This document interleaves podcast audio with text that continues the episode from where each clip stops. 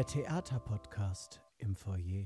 Es ist der 31.01.2021 und damit herzlich willkommen zu Kaffee oder Tee, der Theaterpodcast im Foyer, euer Podcast aus dem Theater am Schlachthof. Ich bin Eddie Schulz und vor mir sitzt wie immer Maren Donner. Hi Eddie. Hallo Maren. Alles klar?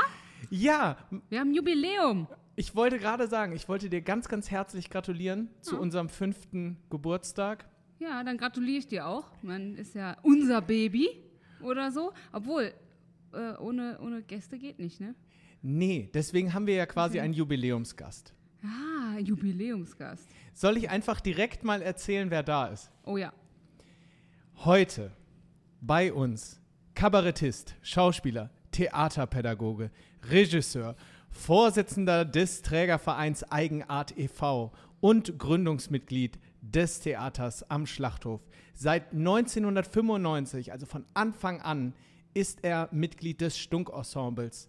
Bis 2004 war er mit Kabarett ohne Ulf unterwegs und seit 2012 kennt man ihn aus der Rathauskantine. Es kann nur einer sein. Bei uns ist heute Jens Spörkmann. Hi Jens. Hallo, grüßt euch und herzlichen Glückwunsch zum Jubiläum. Danke. Dankeschön. Jens, erste Frage, wichtigste Frage. Kaffee oder Tee? Kaffee. Okay. Das ist gut, das kann ich. Okay, Eddie, dein Job wie immer.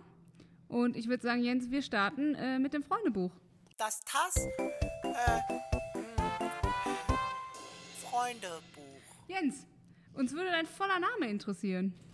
Unspektakulär. Jens Spörkmann. Geboren in, Mülheim an der Ruhr. wohnhaft in, Neuss. Berufswunsch als Kind.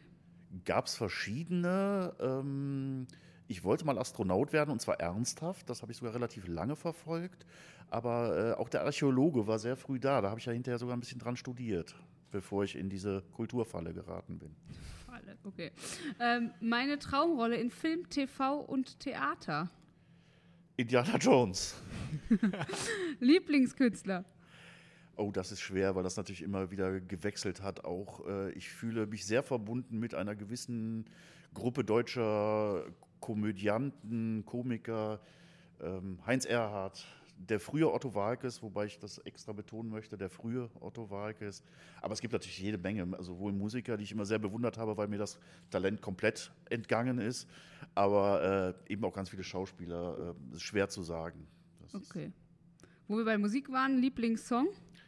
Blackbird von den Beatles. Deine Lieblingsmannschaft. Fortuna Düsseldorf. Sowas.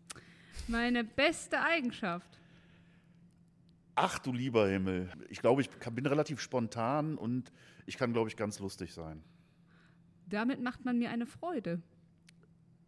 Mit einem Fortuna-Sieg. und leider auch mit Schokolade. Das mache ich, wenn ich nicht auf der Bühne bin. Alles, was mit Geschichten zu tun hat. Das heißt, hören, lesen, sehen. Okay. Das schätzen meine Kollegen an mir. Ah, meine unglaubliche Sensibilität, meine grandiose Pünktlichkeit. Aber jetzt nichts auszusetzen, ich auch nicht. Ähm, Lieblingswortspiel mit Tass. Ach, das fällt mir gerade nicht ein. Und mein schönster Tass-Moment. Oh, es gab ganz tolle TAS-Momente, es gab ganz viele TAS-Momente, weil es ja mittlerweile dann auch in den äh, weit über 25 Jahren ganz viele gegeben hat. Deswegen ist das sehr, sehr schwer im Nachhinein zu sagen. Aber als wir hier die Feier zum 25-Jährigen hatten und mit den Altvorderen zusammengetroffen sind und einem in der Rückschau erst klar geworden ist, was wir eigentlich in dieser Zeit alles erreicht haben, was wir geschaffen haben, was uns gelungen ist, auch Sachen, die uns vielleicht nicht, nicht so gelungen sind, aber wir sind halt immer noch da und haben irre was geschafft. Deswegen war dieses 25-jährige Jubiläum, dieser Jubiläumsabend schon einer der Highlights, als der Highlights. So. Cool. Ja, sehr schön. Ähm, wir haben ja gerade schon erfahren, dass du wirklich von ganz, ganz Anfang an dabei warst. Und wir wollen mal damit anfangen, dass ich gehört habe, dass die Fensterlädenbeschläge etwas mit dir zu tun haben. Wie kommt das? Ja, das kommt daher, dass ich, ich hatte ja vorhin schon mal erwähnt, also ich habe außer dem Astronauten, das, ich habe es leider nicht ins äh, Weltall geschafft, aber ich habe Archäologie studiert, hatte aber einen langen Weg, bis ich da hingekommen bin. Und äh, weil ich eben so viele Sachen ausprobiert habe, habe ich auch eine Berufsausbildung gemacht. Ich bin gelernter Industriemechaniker, Fachrichtung Betriebstechnik, habe eine Ausbildung beim RWE in Frimmersdorf gemacht. Ich habe also was Richtiges gelernt. Das war immer der Wunsch meiner Großeltern, lernen was Richtiges. Vielleicht kommt daher die Enttäuschung, dass ich da nicht weitergearbeitet habe, aber ist auch egal. Jedenfalls äh, äh, habe ich durchaus Dinge gelernt, die nützlich sind. Und dazu gehörte unter anderem Schweißen. Und das konnten halt damals gerade hier in dieser, schon damals ja so ein bisschen Künstlerbase, nicht allzu viele Leute. Und deswegen wurde mir die Ehre zuteil, die damals äh, ja, Sicherheitsmaßnahmen, die in diesen Stahlläden bestanden, eben zu schweißen. Weil wir natürlich am Anfang hier wirklich alles in Eigenarbeit gemacht haben. Ähm, das hat sich Gott sei Dank mittlerweile geändert, weil es dann auch die Qualität von manchen Maßnahmen doch verbessert. Aber wir haben damals halt aus einer alten Lack- und äh, Firnisfabrik, äh, die mittlerweile ein China-Import-Export war, dann ein Theater gebaut und haben es eben alles selber gemacht. Wie kann ich mir das vorstellen? Dann vor 25 Jahren habt ihr euch dann jeden Tag getroffen und habt einfach ein bisschen gebastelt oder gab es jemand, der das koordiniert hat? Also wie ist das dann so tagsüber abgelaufen? Naja, im Grunde genommen fängt die Geschichte des Theaters am Schlachthof ja vorher schon an. Das kann man in diversen Publikationen auch nachlesen. Es gab ja diesen Bedarf für ein Theater, weil es schon vorher freie Gruppen in Neuss gab. Es gab eine sehr lebendige Szene äh, die sich äh, zumindest in unserem Bereich natürlich sehr eng an, die Namen, an den Namen Martin Meyerbode anlehnt und äh, an andere, die damals in, in dieser Gruppe mit drin waren. Und äh, es waren halt Leute, die gesagt haben, wir wollen was machen, wir wollen was erreichen, wir wollen vielleicht sogar unseren eigenen Laden haben, nachdem das Ateliertheater auf der Ulandstraße dann zugemacht hat waren auch noch viele andere dabei, die heute eben nicht mehr dabei sind, aber wir wollten halt was machen. Und dann ergab sich das, dass unsere Arbeit von städtischer Seite wahrgenommen wurde und uns quasi in diesem runden Theatertisch, bei dem damals zum Beispiel auch Serda Somundschuh noch dabei war oder die Kollegen vom Moment-Theater und so. Und das hat sich so ergeben. Und wir wollten das alle. Wir waren halt jung. Wir hätten auch Geld gebraucht, aber in dem Fall mussten wir erst das Theater bauen, bevor wir dann. Nein, das war einfach die große Chance zu sagen, wir können hier einen Laden aufmachen, in dem wir selber das Theater machen können, was wir wollen. Und das war eine echt einmalige Chance. Und dann hat sich quasi diese Gruppe gebildet. Wie in Deutschland üblich, musste es dann, damit es ordentlich der Stadt Ein gegenüber ist, Verein. auch ein Verein werden. Deswegen haben wir den Eigenart e.V. eigentlich nicht dafür gegründet, weil den gab es ja schon als Performanceverein von äh, Martin und Thomas Hofer und anderen. Äh, meinem heutigen Schwager Thomas Schwind, der war in der Ursprungsgeschichte noch dabei. Und ähm, ja, dann haben wir quasi richtig einen Plan erstellt, was muss eigentlich gemacht werden. Wir hatten natürlich einen Architekten, wir haben auch damals schon Menschen gehabt, was uns ja gerade auch so ein bisschen durch die Krise trägt, die uns unterstützt haben, die selber nicht aktiv sind als, äh, als, als Kulturschaffende oder Leute, die dann eben, aber die uns eben unterstützen. Und ihr habt aber auch, ähm, also ich war da noch nicht so, also das ist schon ein bisschen her, aber ihr habt ein Eröffnungsfestival gemacht, hat man uns gesagt. Ja, ja, wir haben Und das äh, damals da- groß auch gefeiert. das ist ja spannend. Wa- Was hast du für Erinner- Erinnerungen daran?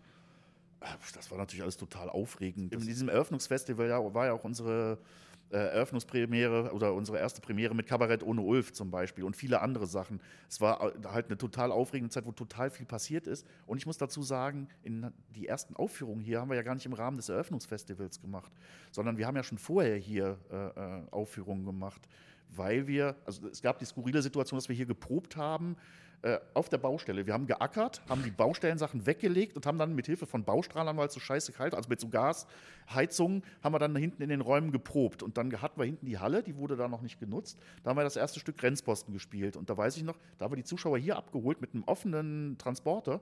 Äh, Herr Post und ich haben die Wachen gespielt, die dann mit denen sozusagen als Grenzschützer die Leute begleitet haben. Wir haben die mit dem, mit dem Transit einmal ums Theater gefahren und hinten an der Halle rausgelassen, wo sie dann quasi zur Grenzkontrolle eingelassen wurden.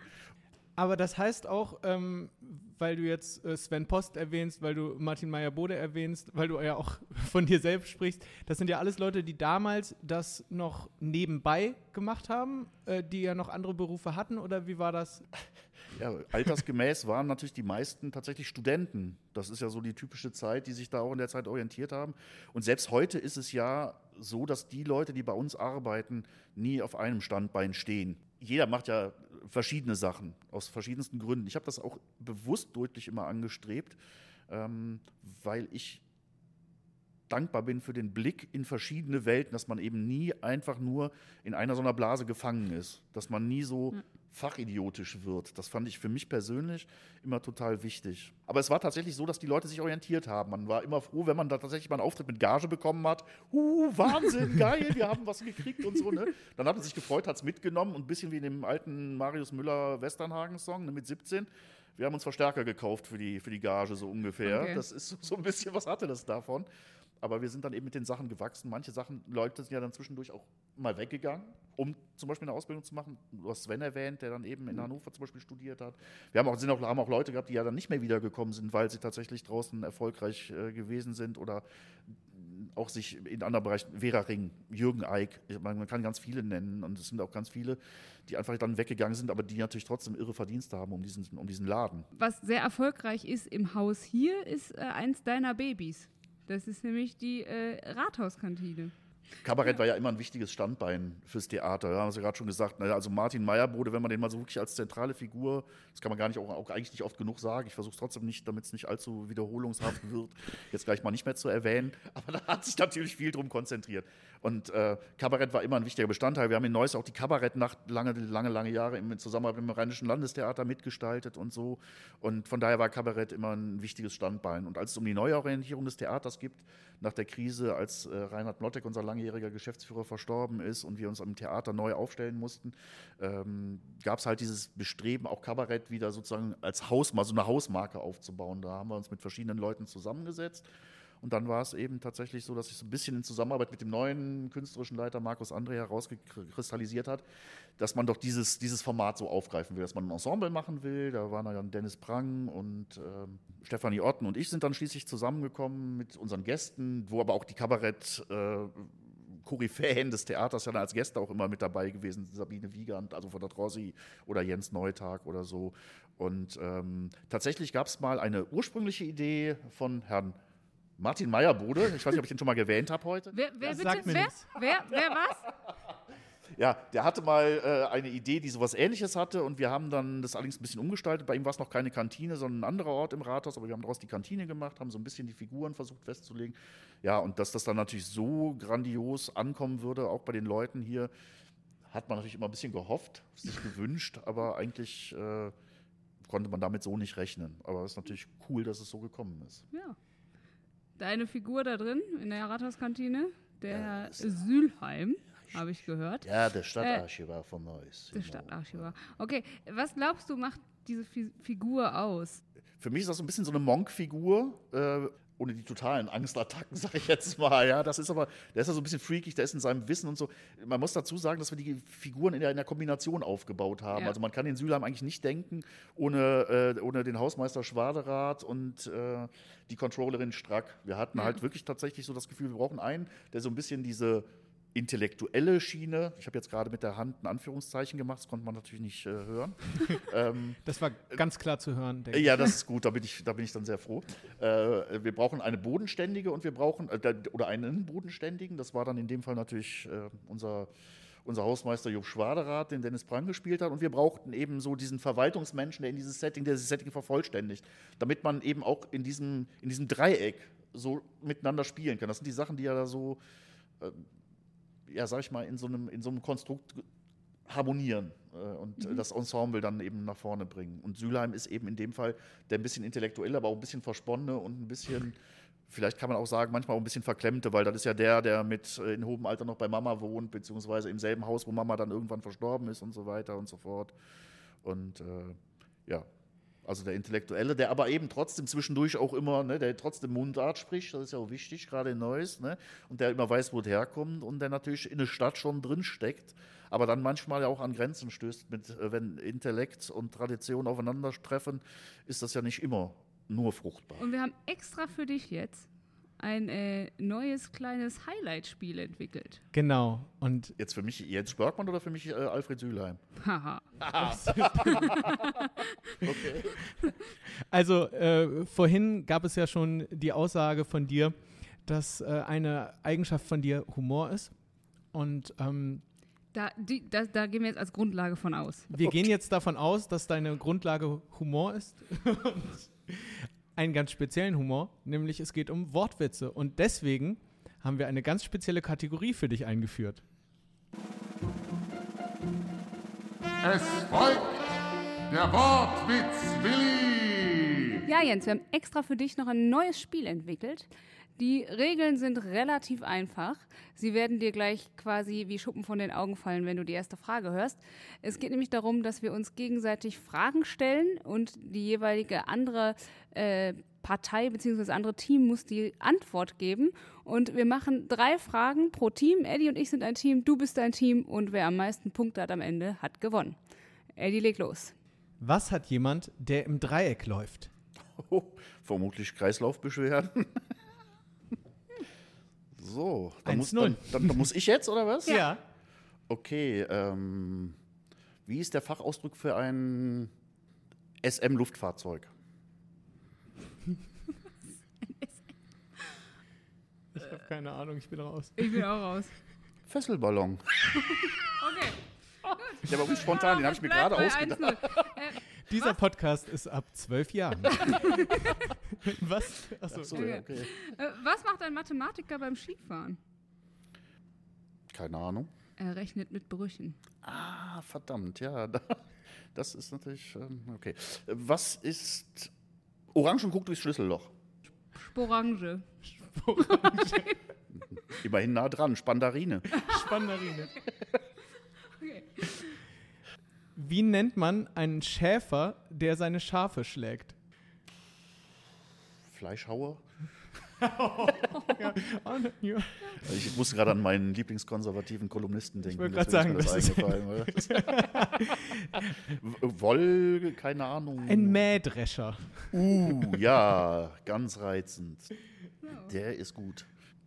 Ach du lieber Himmel. Ja, den kennen natürlich viele trotzdem schon, aber was liegt äh, am Strand und spricht undeutlich? Eine Muschel. Eine Nuschel. Eine Muschel? Eine Nuschel. Eddie. Ja, in, in dem Fall würde ich sagen, das war Miesmuschel. Eddie Schulz hat dieses Spiel auf jeden Fall verstanden. Was habe ich jetzt gewonnen? Äh, den Schal. Ja, das wird einen Genau, schalen den Beigeschmack hinterlassen. Das Den ja- Wortwitz, Willi, hast du gewonnen. Ja, aber war doch das erste erfolgreiche Spiel am heutigen äh, 31. und so. Wir wollen jetzt natürlich gerne über die Theaterpädagogik sprechen mit dir. Wir wissen ja, dass gerade du äh, mit Kindern und Jugendlichen echt äh, sehr gut arbeiten kannst und tust das ja auch im Rahmen der Ferienaktion bzw. der Sommeraktion hier.